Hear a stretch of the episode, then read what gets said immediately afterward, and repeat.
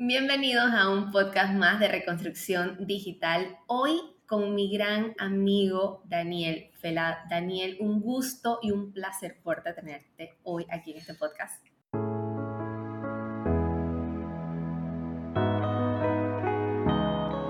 El mundo digital nos ha traído increíbles oportunidades. Escalar un negocio no es un tema de suerte o de casualidad.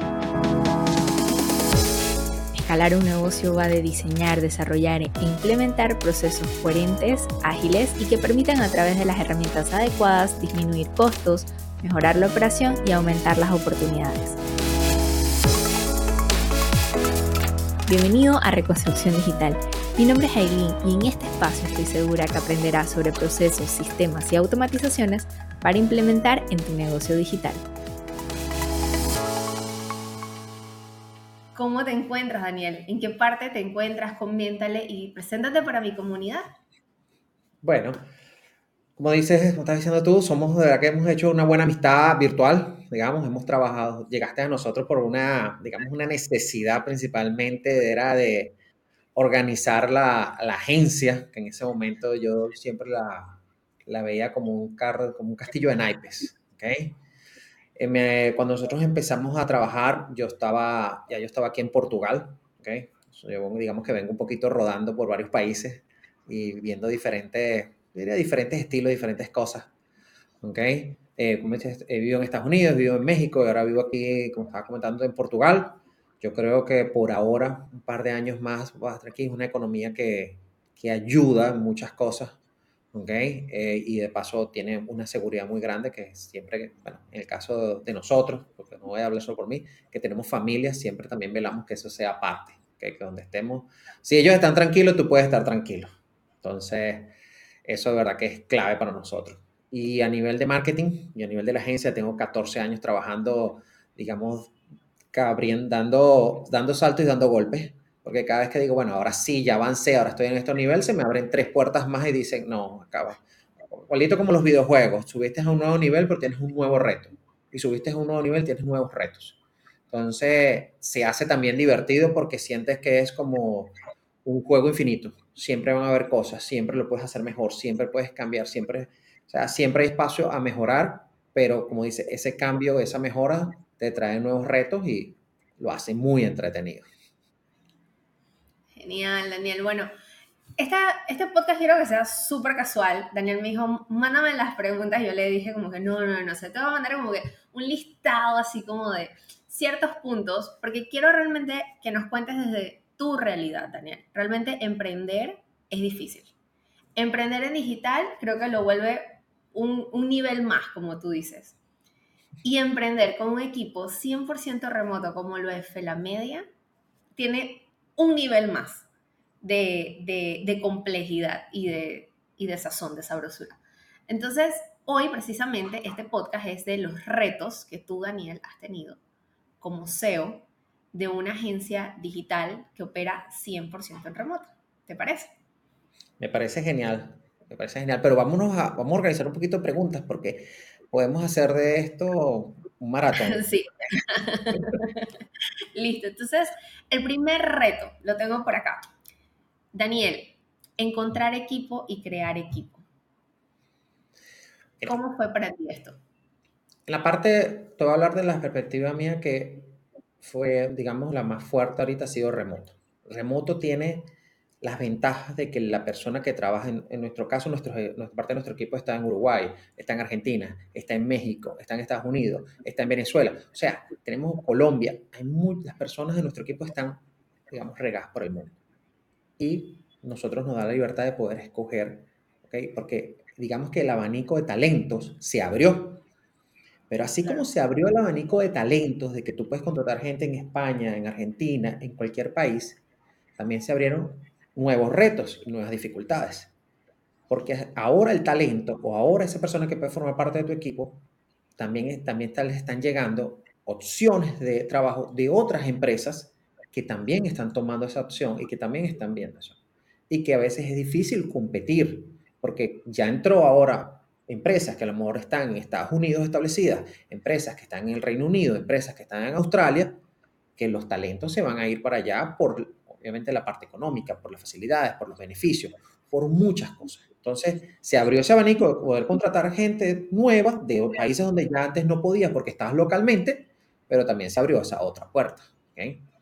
Y lo otro que te juega a veces en contra es dónde está cada persona, dependiendo del país y dependiendo de las posibilidades donde está. ¿Ok? Hay por lo menos, hay países que, digamos que todo funciona muy bien, pero hay países que a veces las cosas no, no digamos que no, fluyen tan fácil. ¿Ok? Y tienes otros problemas que tú no controlas. Porque cuando tú lo tienes en un entorno local, tú dices, mira, se dañó esa computadora, agarrarla al lado. Mira, no está funcionando el internet, vamos a hacer esto. Tú, tú puedes resolver tú puedes mantener ese, ese control dentro de la empresa para que la empresa siga. Cuando están remotos, es imposible mantener ese control.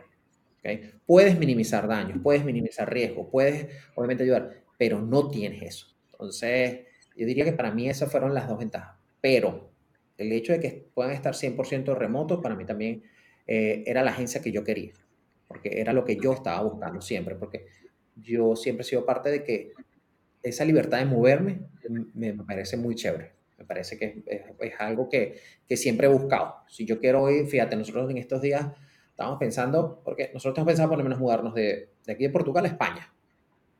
¿Verdad? Y, viendo, viendo en internet cosas, yo le digo, mira, ¿y si recogemos todas las cosas que tenemos en la casa y nos vamos, no sé, unos tres meses para Japón? ¿Entiendes? Yo, o sea, y no era un plan así como una ilusión, ¿no? Vimos, ajá, que necesitamos las visas, las visas de Japón las aprueban para nómadas digitales. O sea, todo está hecho ahora para que tú te vayas. Y yo no tengo, y mi empresa funciona aquí, en Japón. Entonces, eso era lo que yo estaba buscando y eso era lo que quería. Pero como dices tú, es un reto. Y, esto es muy importante, esto que acabas de decir, porque si lo analizamos, realmente la estructura de FELA, que es digital y que promueve esto, viene precisamente de la visión y de la cultura, que es Daniel Fela como CEO. Entonces, si, ¿qué tan importante para ti representa precisamente la visión que el director o los directivos puedan tener con respecto a cómo se va a operar y cómo se va a gestionar la compañía? Mira, eso me costó aprenderlo, ¿verdad? Porque yo siempre había sido de que, está bien, yo puedo tener la visión, pero claro, tener la visión aquí, la tenía visión solo en mi cabeza y no, no la transmitía al equipo. Me costaba un poco transmitirla al equipo. a veces sentía como que era a lo mejor, no sé si como una invasión, ¿me entiendes? A, pero yo dije, pero cómo, ¿cómo hago que el equipo me acompañe? ¿Cómo hago que ellos sepan para dónde vamos? ¿Cómo hago que ellos vean a dónde queremos lograr si yo la visión la mantengo en mi mente nada más? Entonces, sobre todo a partir de, finales del año pasado y este año, nos hemos vuelto un libro abierto casi, ahorita estamos, ahorita vamos a mostrar hasta números. Mira, esto es lo que estamos facturando, esto es lo que se está haciendo, esto es lo que vamos a lograr, para allá vamos para acá. Con esta estrategia logramos esto, esto, esto, ganamos, perdimos, todo. Vamos a hacerlo esto porque es la única forma que hemos visto que ellos se van a sentir ahora sí 100% parte de la empresa. Porque así, como dice, así es, yo diría, es mucho más fácil que ellos, oye, vengan con más ideas, vengan más cosas, porque cuando tú sientes que la empresa forma parte de ti, o sea, forma tú eres parte de eso, oye, te sientes como con, con las ganas de hacer más cosas, con las ganas de, mira, vamos a lograrlo, mira, vamos a hacer esto, mira, se me ocurrió esto. Porque ya no te sientes tú como un empleado que estás haciendo clock in, clock out, y estás pagando unas horas o estás tramando un tiempo, sino sientes que hay una visión y aparte también nosotros estamos jugando con una visión también eh, no solo, no solo de, de, lo que queremos lograr, sino también metas financieras que ellos también se van a poder beneficiar de esos logros. Entonces los haces aún más parte de lo que se está creando. Claro. Yo recuerdo que en su momento, el año pasado, si no me equivoco, fue que lo conversamos cuando ustedes estaban teniendo la, asesoría junto con Marla, que mira toda esta parte precisamente de cultura y demás.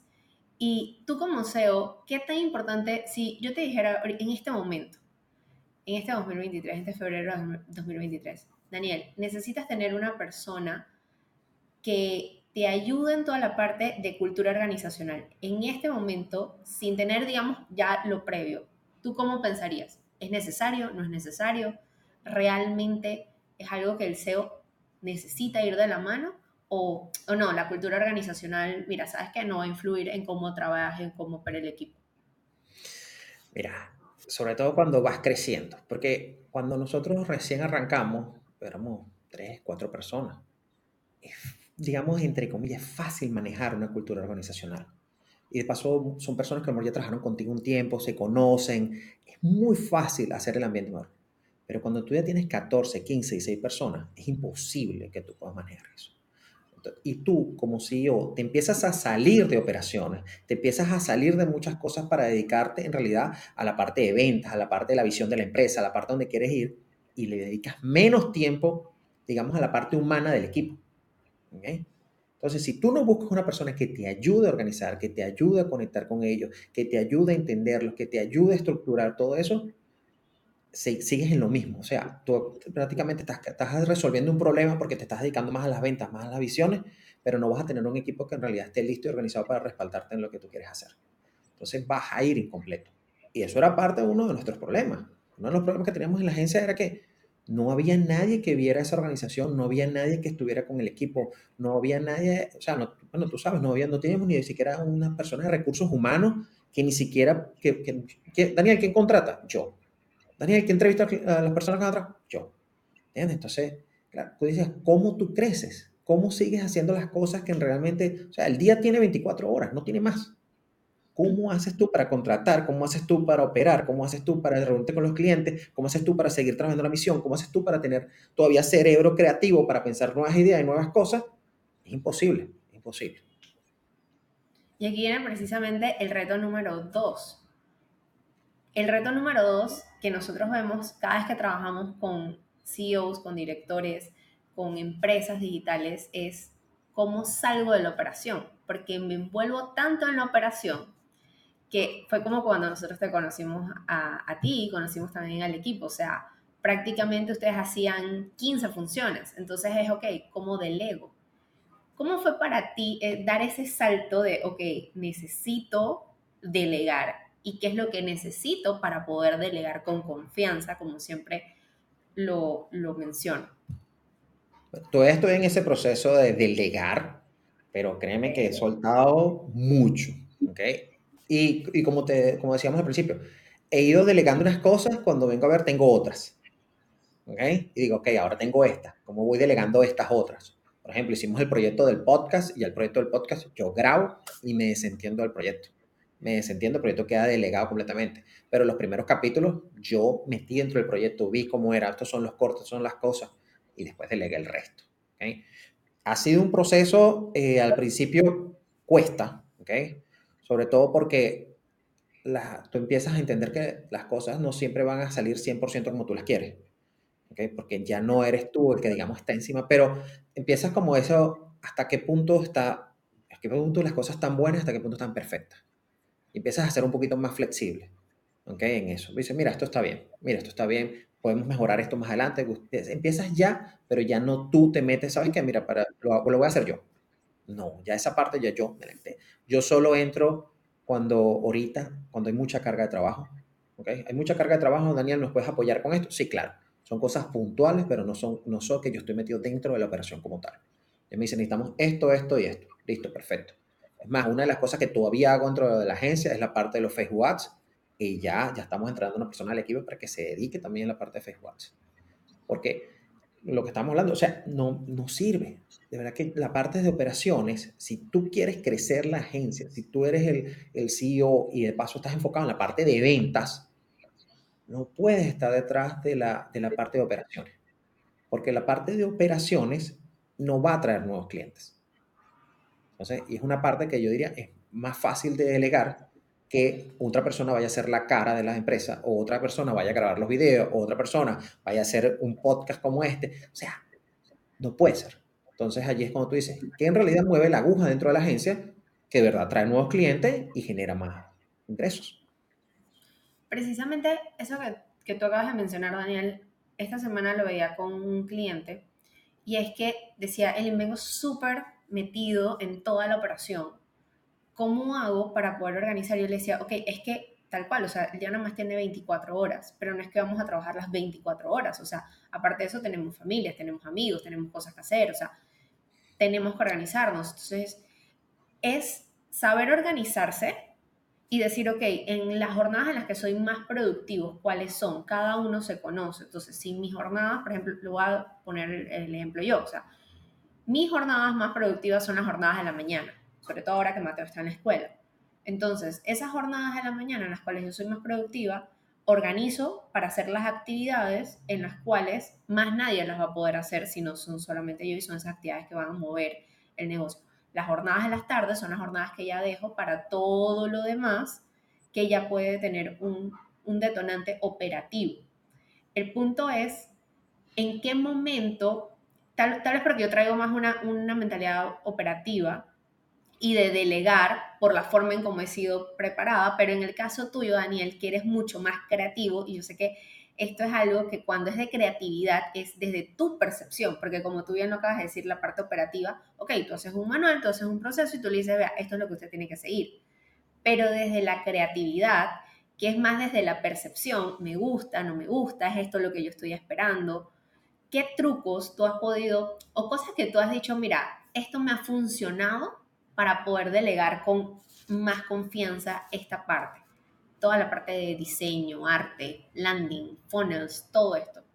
Mira, me, es una parte, como dices tú, más subjetivo, porque la creatividad es subjetiva. Es como eh, los diseñadores buenos normalmente te dan tiempos. Mira, esto me va a tomar dos horas, poderlo tomar cuatro, poderlo tomar una porque todo depende de cómo la creatividad vuela en ese momento y, digamos, la, la, conexión que tengan con las cosas. ¿Ok? lo que me ha ayudado a mí, sí, para poder delegar esta parte creativa es por lo menos hacer, reunirme con el equipo, mostrar las cosas que yo veo, o sea, tratar de que ellos se puedan poner como en mis zapatos. Mira, yo investigo aquí, yo me meto acá, estas son las páginas, esto es lo que investigo, esto es lo que le pido a ChatGPT que me escriba para que me dé idea, esto es lo que hago, a lo mejor voy a mi journey, le digo mi journey, mira, créame algunas ideas sobre esto. Busco dónde están mis referencias, cuáles son las cosas que escucho, que leo, cuáles son los podcasts, para que ellos puedan agarrar esa curva y entender, ah, ok, ya yo sé, tengo una idea más o menos similar a cómo Daniel piensa o cómo Daniel vería las cosas. Y empezamos, no te digo, a trabajar un back and forward, me mandan un diseño, esto sí, les agravo un loom, que me vean a mí, haciendo las expresiones, dando el feedback, le digo, esto aquí funciona bien, esto no, miren esta idea, por esto, por esto y por esto, vengan para acá, acá. Y también les doy espacios a que ellos propongan. ¿okay? porque uno lo que sí aprendió, y digamos que, ¿sabes? Yo no me las sé todas, y no me las quiero saber todas, por mí, por mí yo quiero saber menos, ¿ok?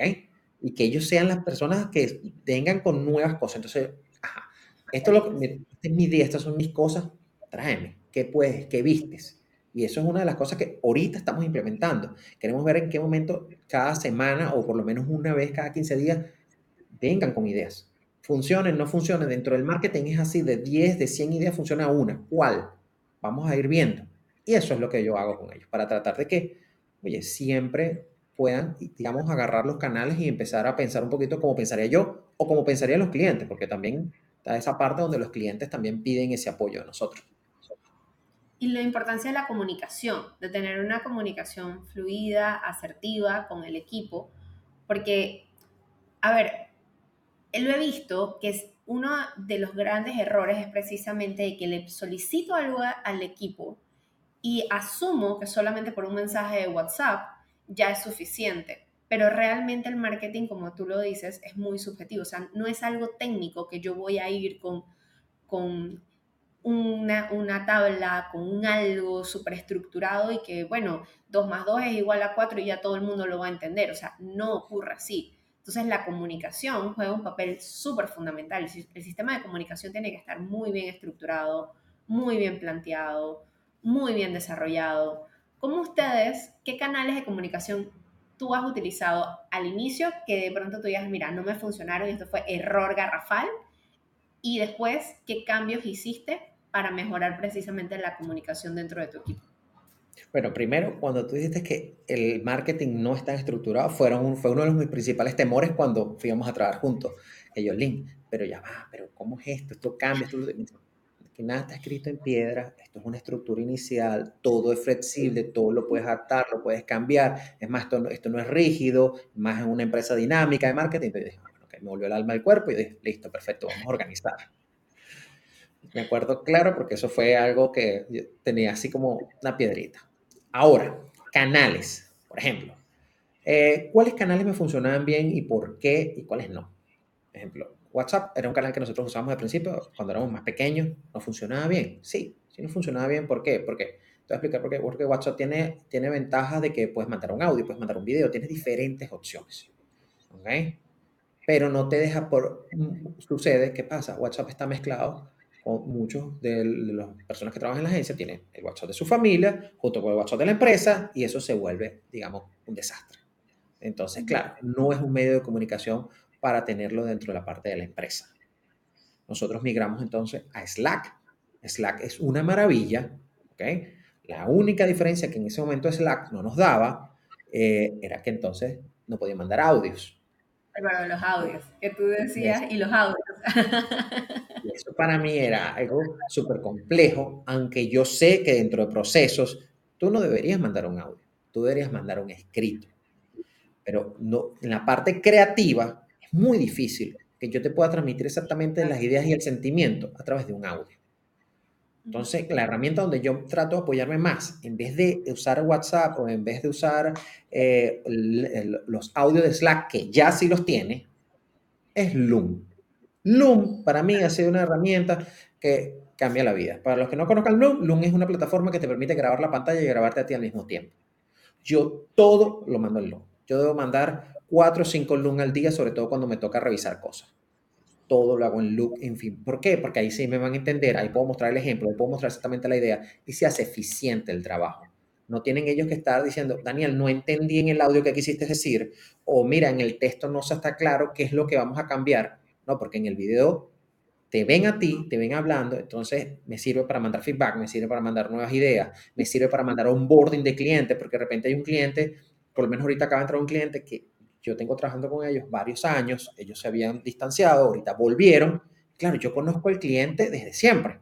Daniel, ¿nos puedes hacer todo un onboarding de esa visión del cliente para transmitirle al equipo? Claro, grabo un Loom, grabo la página del cliente, explico las redes sociales, explico todo, explico para dónde vamos, dónde estamos, qué hemos hecho mucho más fácil.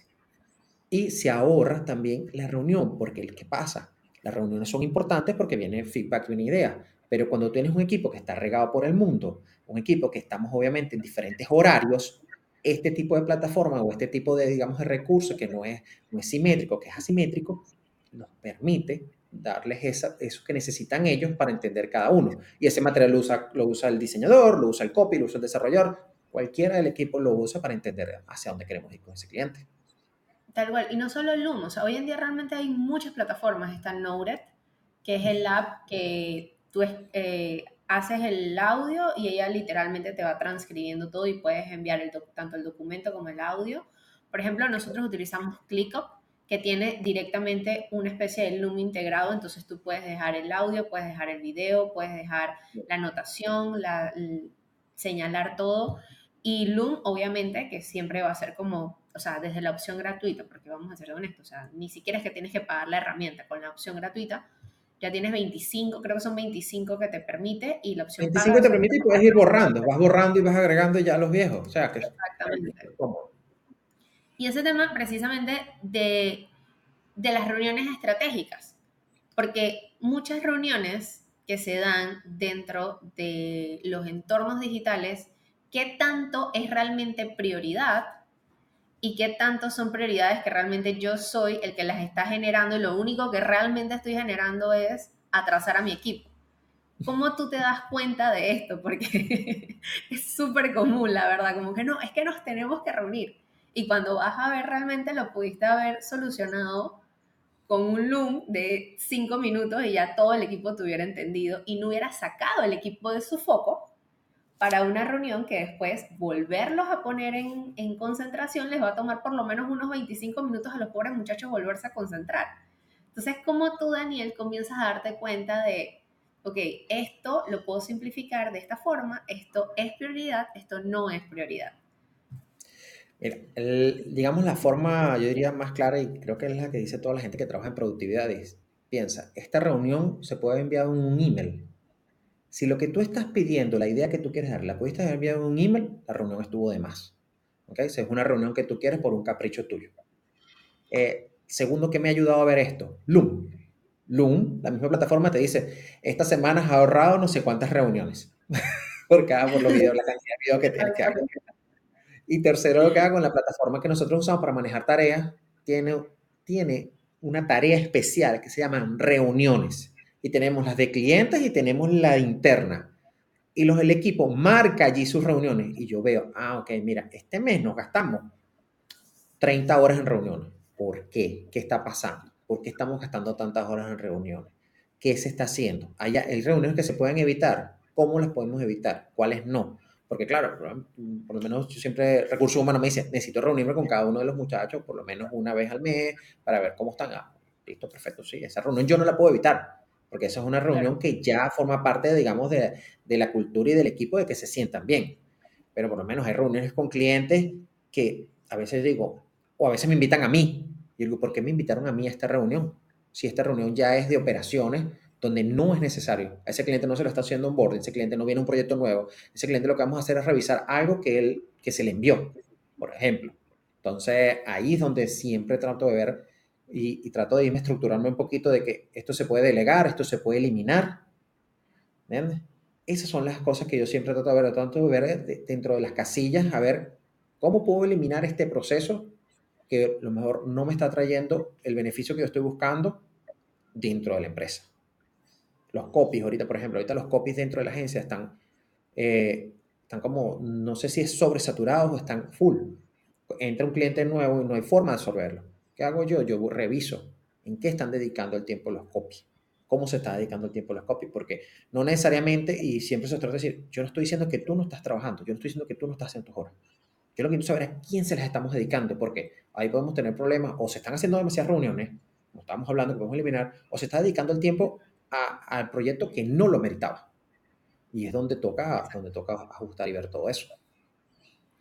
Y este, aquí, esto lo enlazamos con otro de los grandes retos que tienen los directores de agencias digitales, que es el tema de cómo cuantifico. Yo recuerdo cuando yo los conocí a ustedes, que no sé si tú recuerdas en la auditoría, que cuando comenzamos a hacer todo el checklist de, de, todos los sistemas, era como que no, no, no, no, no, no, no. Habían varios que eran no, y tú decías, en qué momento, o sea, ¿qué cambio tú has visto de poder decir no a poder decir, ok, no está 100% perfecto, porque también es lo que yo siempre les digo, los sistemas no son perfectos.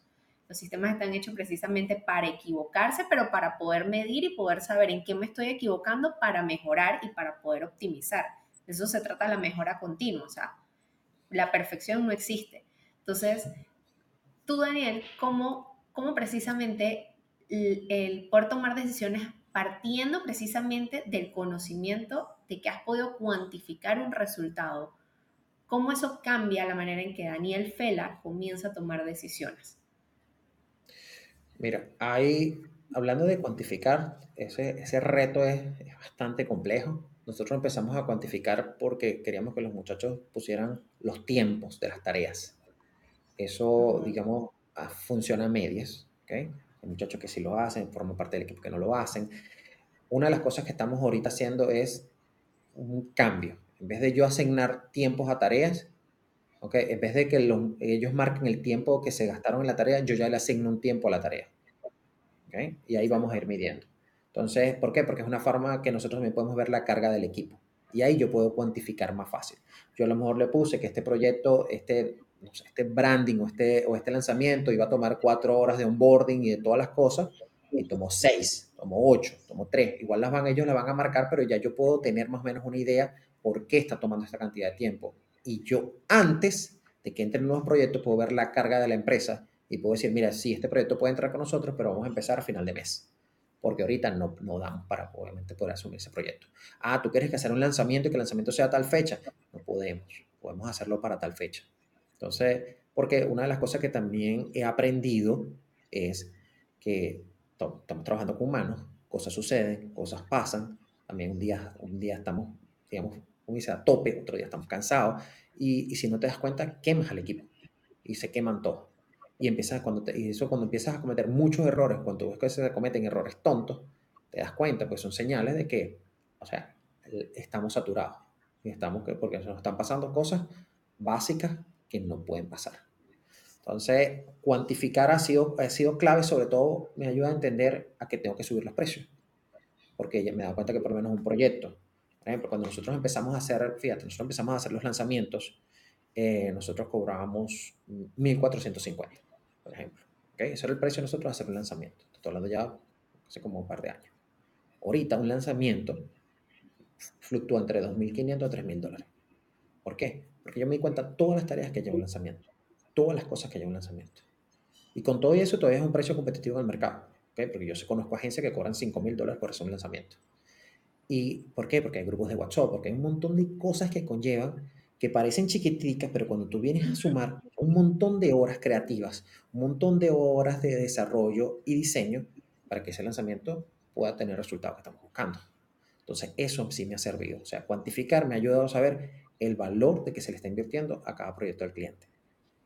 Sí, y de hecho es que varía mucho. O sea, esto que tú dices es muy cierto porque cuando nosotros trabajamos juntos, hicimos el análisis de costos era otra realidad totalmente diferente. Por ejemplo, hace poco hicimos el análisis de costos para un lanzamiento de una agencia que tenía equipo local, pagaban una, infraestructura con todo el equipo allí y haciendo el lanzamiento con todas las arandelas, que si el grupo de WhatsApp, que si eh, los chatbots, que si las, las creativos de faltan cinco días, faltan cuatro días, eh, después de eso, toda la producción de montaje y demás para el experto, la producción audiovisual, que ponle fotógrafo, que ponle videógrafo.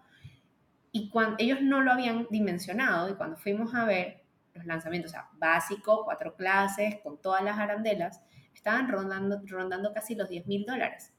Entonces nosotros le decíamos, ok, tú te estás ganando 30 mil dólares que tú dices, wow, me fue súper bien porque cobraban por comisión, pero de estos 30 mil dólares le tienes que descontar los 10 mil que ya te gastaste porque ya pusiste un equipo a trabajar aquí.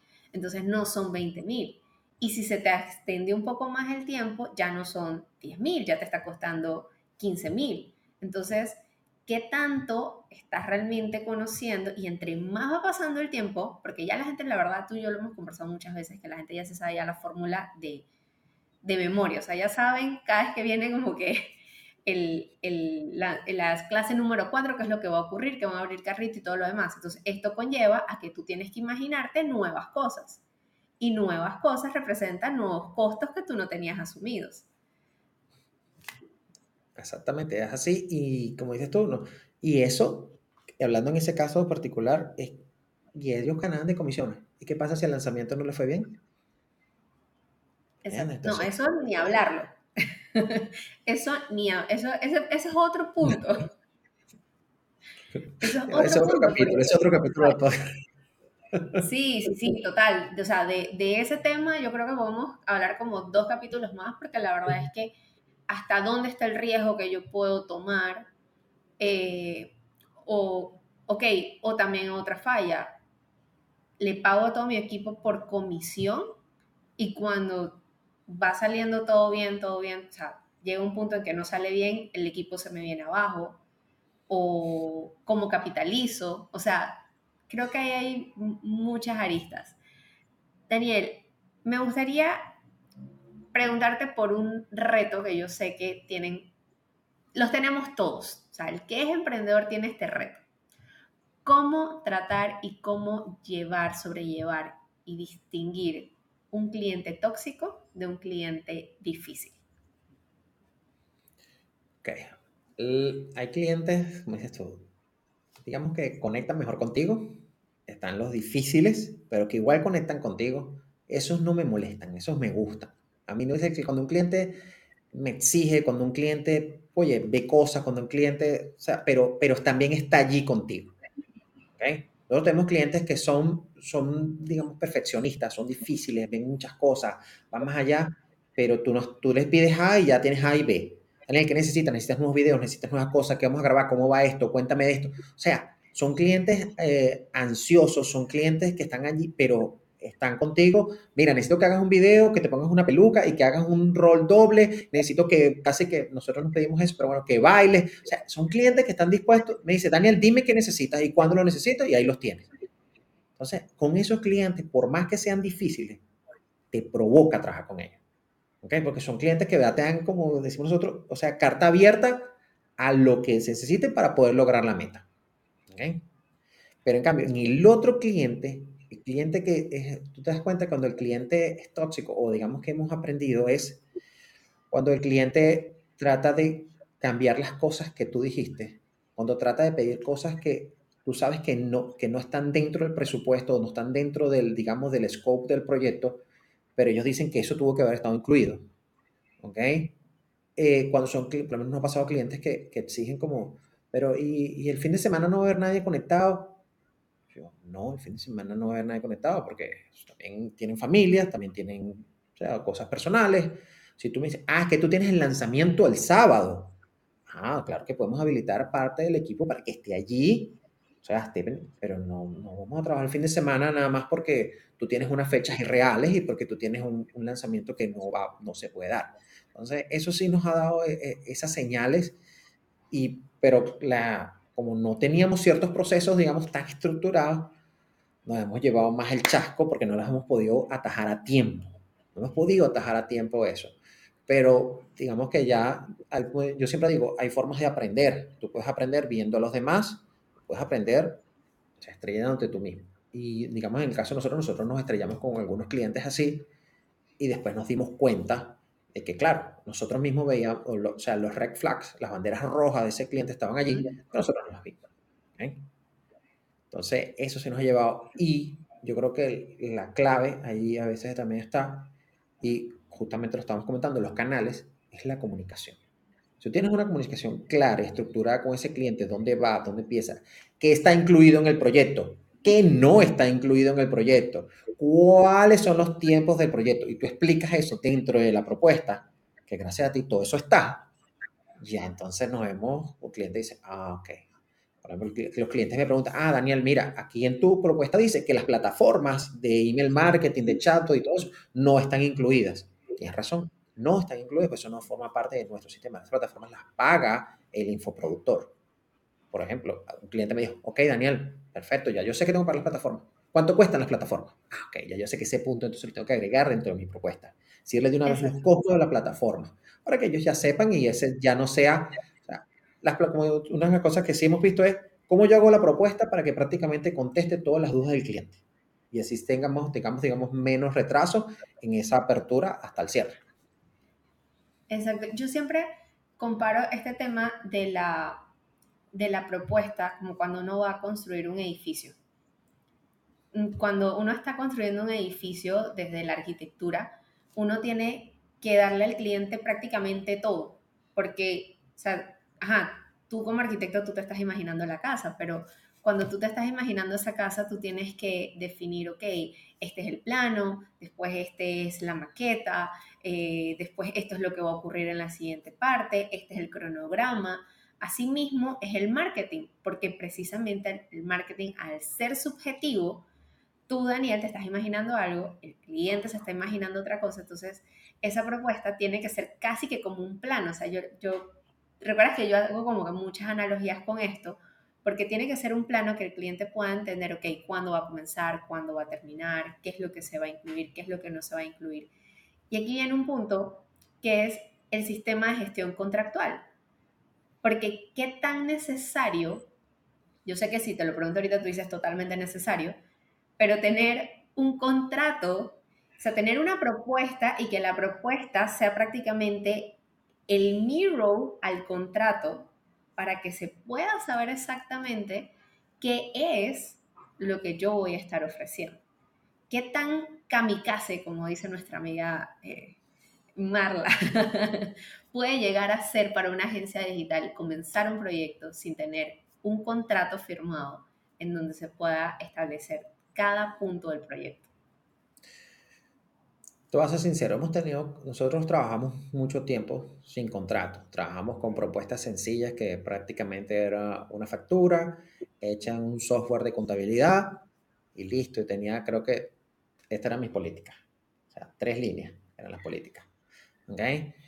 Y tuvimos, digamos, la gran ventaja que trabajamos por mucho tiempo con clientes que las cosas fluían, los clientes entendían que, que era algo puntual y no tuvimos tantos contratiempos.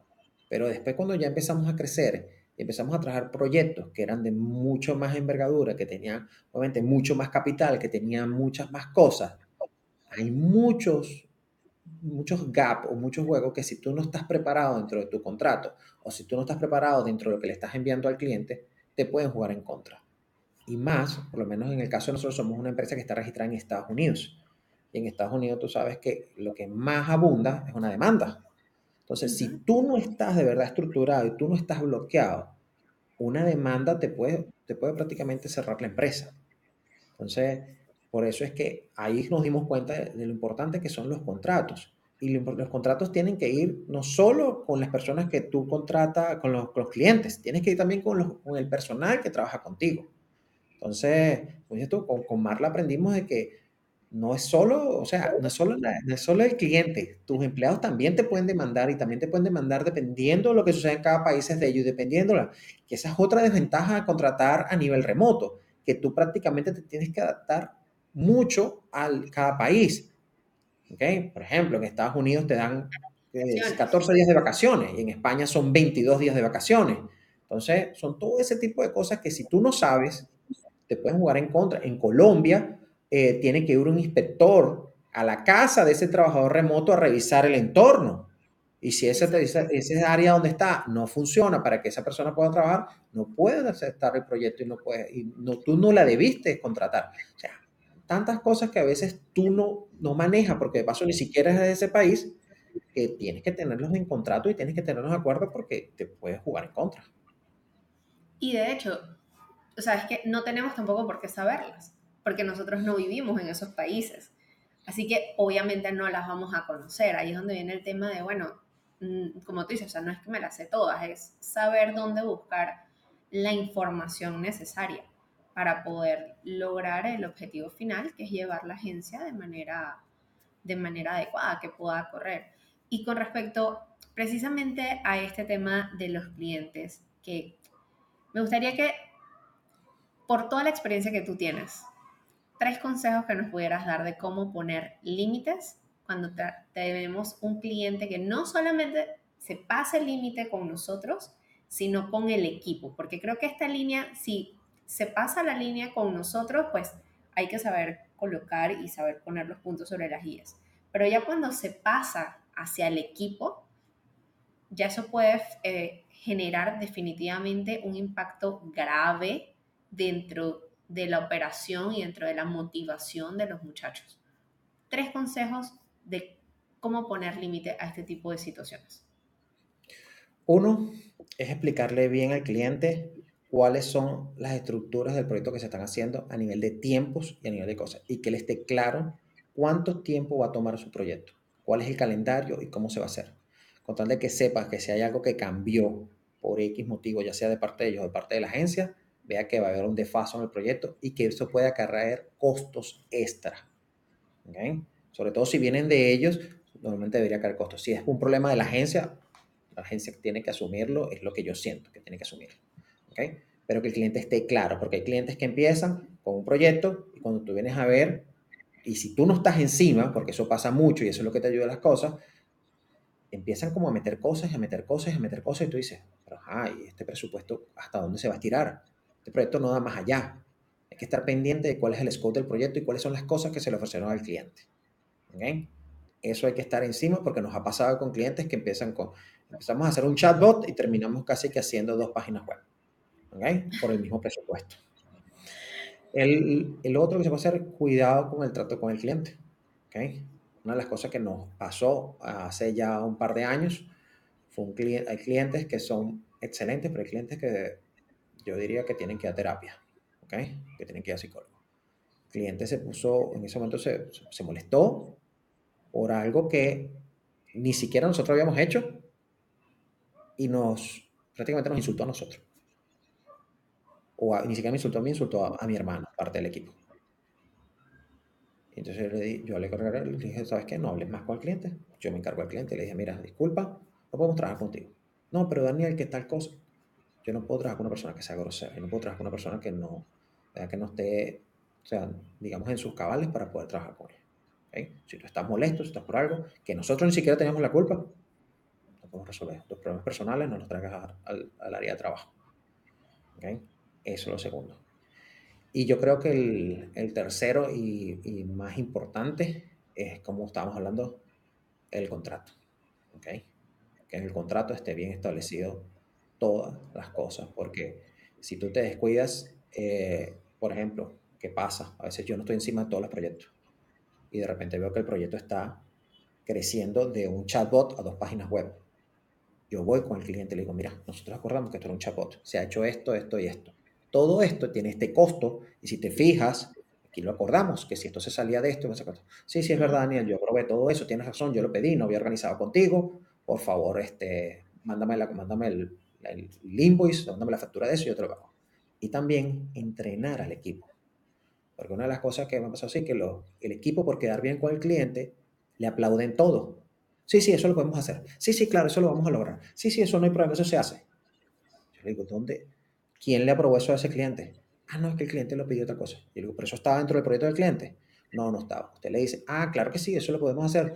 Déjame revisar con el project manager para entonces ver si eso está dentro del scope de tu proyecto y si no, para obviamente cotizarte ese cosa aparte.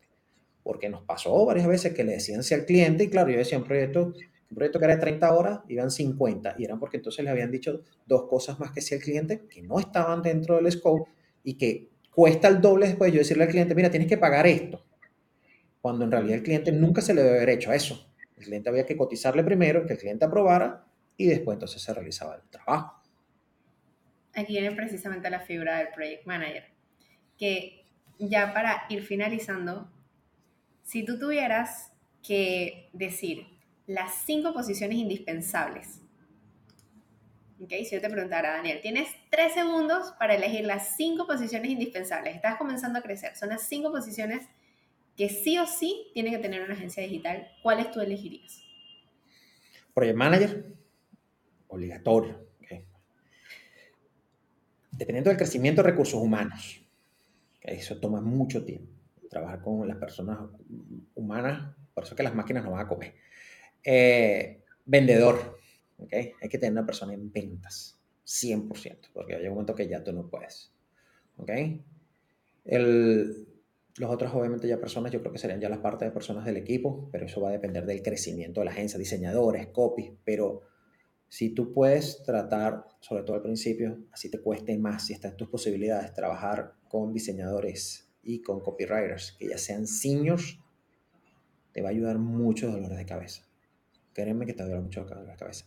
Y cuando esos seniors ya estén dentro de la curva de aprendizaje dentro de la empresa, ellos puedan trabajar con los juniors. ¿Okay? Pero si tú, si tú trabajas directamente con unas personas junior, sientes que te toma mucho tiempo y ahí es cuando tú dices, wow, pero este tiempo lo pudiera estar dedicando en venta, este tiempo lo pudiera estar dedicando en marca personal, en este tiempo lo pudiera dedicando en conseguir nuevos clientes. Entonces, para mí yo creo que esas son las figuras clave. Y el proyecto, definitivamente, o sea, una figura poco escuchada, pero muy necesaria hoy en día. Muy necesaria, muy necesaria. Nosotros estamos ahorita tenemos que tener dos proyectos. Ya no es uno, dos, porque ya no... Y sobre todo para poder trabajar en el, en, la, o sea, en el uso horario, que empieza desde las 7 de la mañana en Miami y termina a las 8, 7 de la noche eh, Miami. O sea, poder trabajar. O sea, el Project Manager, o sea, entre los dos van a poder abarcar 14 horas. Genial, no. Sí, me, me comentaron la semana pasada precisamente eso, que iban a tener dos proyectos. Y es que el proyecto cada vez es más esencial, porque el proyecto es precisamente quien une la parte operativa con la parte estratégica, con la parte comercial y mm, ya no solamente dirigir o asignar tareas, o sea, ya es la figura real del proyecto. El proyecto tiene que velar por la calidad, costos y también por los plazos del proyecto. Entonces, de esa manera... Ah, y hay una posición importante, muy, muy importante. Operaciones. Tienes que tener una persona que se mueva en operaciones. Como tú dijiste, nuestra agencia es Jorge esa persona de operaciones ve contabilidad, esa persona de operaciones ve proveedores, esa persona de operaciones ve, ve todas las partes del equipo, esa persona de operaciones ve finanzas, ve toda esa área operativa que es fundamental y que ah, muchas veces, eh, no siempre, pero a veces el CEO, ese no es su fuerte, ese no es su fuerte. Que su fuerte a veces, por lo menos en el caso mío, eso no es mi fuerte, mi fuerte es más la parte creativa. Entonces ya la parte números, bancos, bromas, yo no, esa no es mi zona como de brillo. Me encanta. Muchísimas gracias, Daniel, de verdad, por haberte tenido aquí. Muchas gracias por, tu por tus experiencias, por todos tus años de experiencia, por este aprendizaje que nos has dejado en estos 40 minutos de podcast. De verdad que lo valoramos muchísimo y sé que le va a ayudar mucho precisamente a las personas que están comenzando a crear agencias y a otros que, vamos, esto, esto es más que nada de experiencia. Uno aprende precisamente las experiencias de otros y escuchando anécdotas y poder saber para uno no, tratar de no cometer los mismos errores. Así es, bueno, Lynn, gracias ¿verdad? por la invitación y cuando quieras, cuando quieras, porque créeme que en esto hay mucha tela que cortar. Sí, total, 40 minutos no es suficiente. No es, créeme que no es. Te mando un abrazo hasta Portugal, Daniel, que estés súper bien. Saludos a todos. Chao. Seguro.